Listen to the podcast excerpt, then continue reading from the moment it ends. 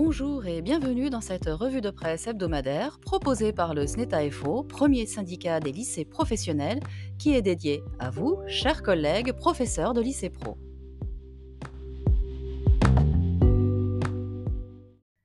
Au sommaire de l'actualité de votre édition du 4 octobre 2023, pour une réforme du lycée professionnel rationnel, le SNETA-FO propose un mode d'emploi et bouscule les certitudes des politiques.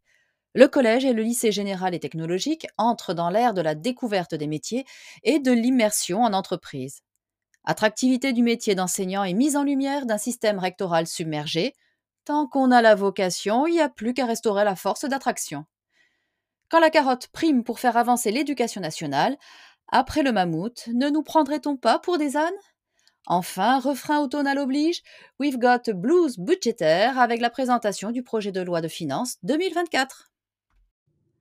Ce podcast vous est présenté par Corinne Julien et c'est parti pour votre revue de presse.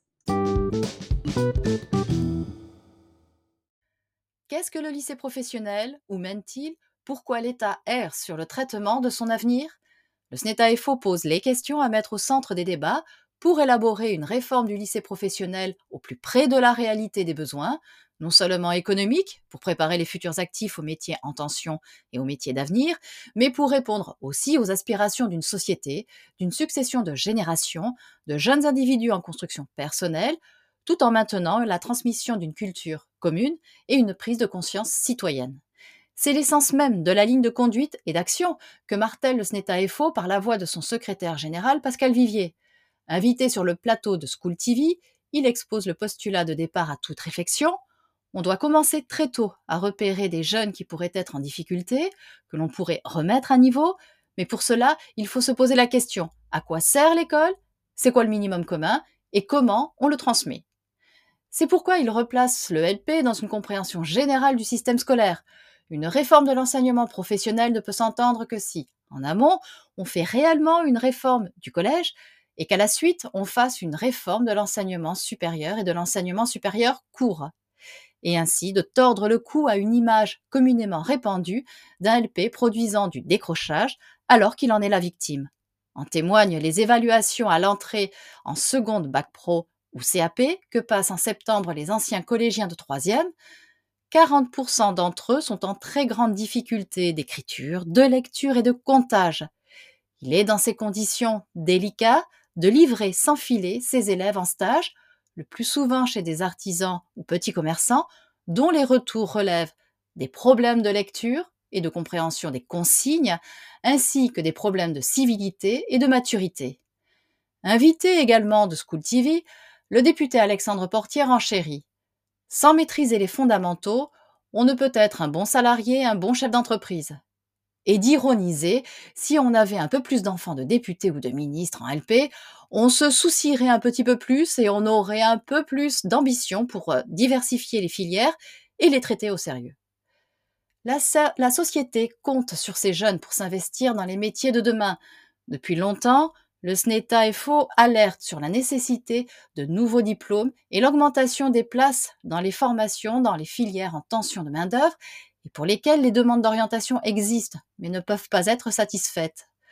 Face aux dernières annonces officielles, Tout éduque relaie la contestation du SNETA de toute réelle création de diplômes professionnels, exemple à l'appui, comme pour le CAP chocolatier confiseur qui devient chocolaterie confiserie. Ce ne sont que des rénovations. À défaut d'un véritable diagnostic partagé, le gouvernement poursuit sa croisière en solitaire sur le sillage de la généralisation de la découverte des métiers en cinquième, que tout éduc rappelle pour la rentrée 2024.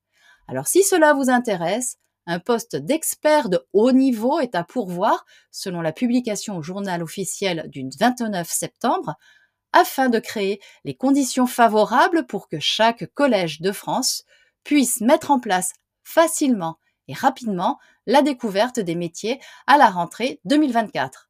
Vaste mission d'urgence, il semblerait. Mais cette annonce de découverte des métiers en cinquième reste sans précision pratique liée à une analyse de terrain.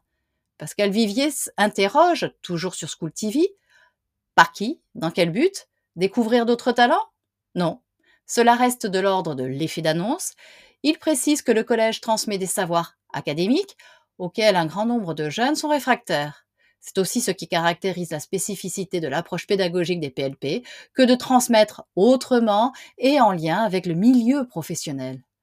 Autre effet d'annonce, une découverte de l'entreprise est aussi en prévision pour les élèves de seconde générale qui vont devoir effectuer un stage en entreprise, dans une association ou un service public, d'une durée de deux semaines, du 17 au 28 juin 2024, complète tout éduque.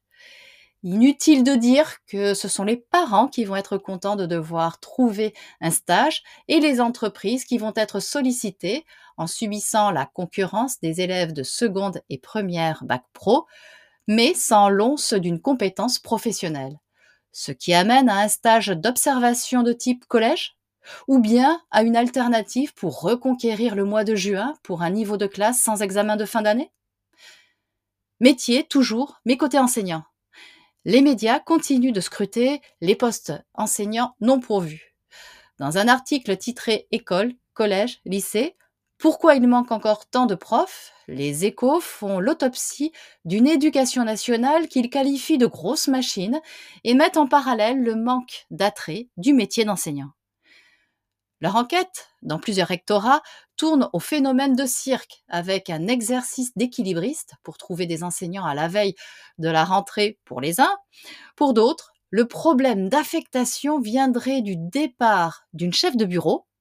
On a découvert que tout reposait sur le travail d'une seule personne. Il n'y avait pas de process. Effectivement, ça laisse perplexe.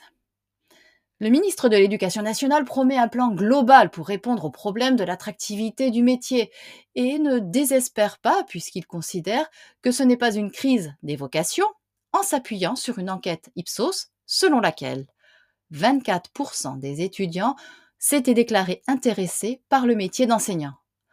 Dans tout éduc, le réseau des INSPE oriente la réflexion sur une lisibilité des parcours, et propose, pour ne pas empêcher des vocations, il faut donc que, dès avant le baccalauréat, les jeunes disposent d'une information claire, qu'ils puissent ensuite faire une licence dédiée, enseignement et éducation, qui reste à inventer, avec des stages d'observation dès la première année.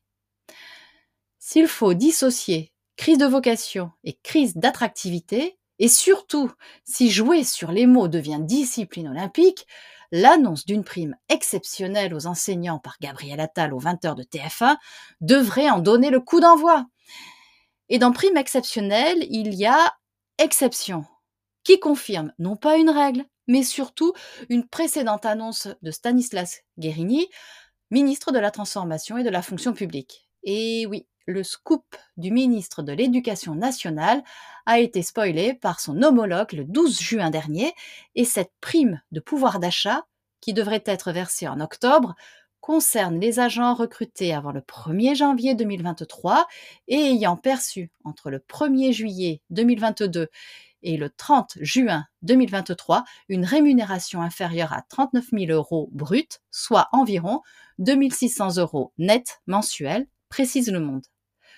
Ce qui fait dire à Libération que de nombreux médias ont été enfumés par l'annonce de Gabriel Attal. 500 000 enseignants auront en moyenne 380 euros et 230 000 autres personnels, dont les AESH, autour de 500 euros, ajoute au propos du ministre le quotidien national. Les AESH qui manifestaient ce mardi 3 octobre pour une augmentation de leurs revenus, de meilleures conditions de travail et une revalorisation de leur statut, rapporte France Info et le Café pédagogique. Enfin, le nerf de la guerre, c'est-à-dire le projet de loi de finances qui détermine le budget 2024, était présenté le 27 septembre à l'Assemblée nationale. La part de l'éducation serait en augmentation de 6,5% par rapport à 2023.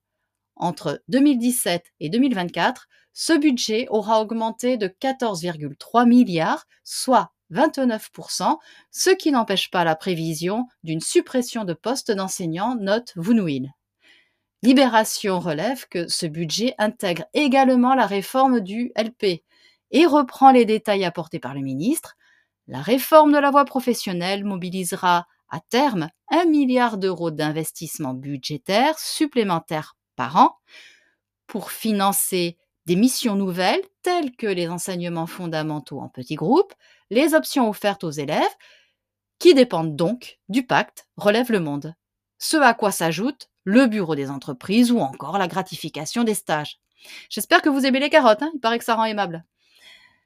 Pour le passage de ce texte, France Info note en titre que la Première ministre Elisabeth Borne a déclenché le 49.3 pour la douzième fois depuis sa prise de fonction.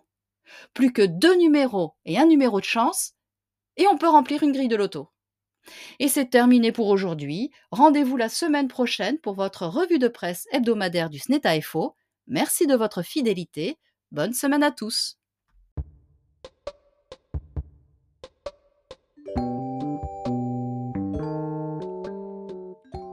Depuis plus de 70 ans, le SNETA œuvre pour la défense des personnels de lycée pro. Vous informer, c'est déjà agir pour tous les acteurs de l'enseignement professionnel. Retrouvez toutes nos actions sur www.sneta.org.